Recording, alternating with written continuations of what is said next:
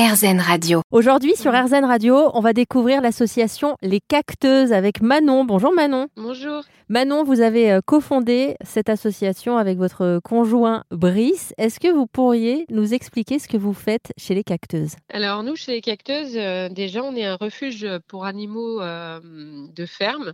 Donc en fait, on accueille dans le refuge des animaux réhabilités de laboratoire en partenariat avec le Graal. On accueille également les, tous les animaux euh, qui, qui, qui, ont été abandonnés, euh, maltraités, euh, tout simplement.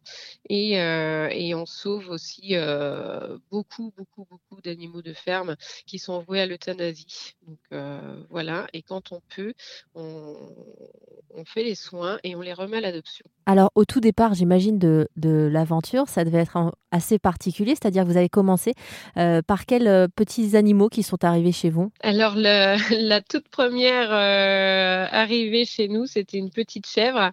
Ensuite, on a adopté un âne et de fil en aiguille, on a, on a adopté des poules et en fait, euh, on ne savait pas que les poules étaient envoyées euh, à l'abattoir euh, chaque année. En fait, hein, à 18 mois, les poules sont forcément envoyées à l'abattoir et c'est une chose qu'on ne savait pas. Et quand on s'est rendu compte de ça, et eh bien, on s'est dit, il y a quelque chose à faire pour ces petites poules bah, qui ont à peine deux ans de vie, parce qu'elles ont 18 mois quand elles sont quand elles sont tuées. Et c'est comme ça qu'on qu a commencé avec les poules, en fait, hein, tout simplement. Merci beaucoup, Manon. Je rappelle qu'avec votre association Les Cacteuses, vous avez réussi à sauver plus de 70 000 poules de l'abattoir. Si jamais vous voulez aider les cacteuses qui ont particulièrement besoin de nous en ce moment, je vous laisse aller faire un tour sur rzn.fr.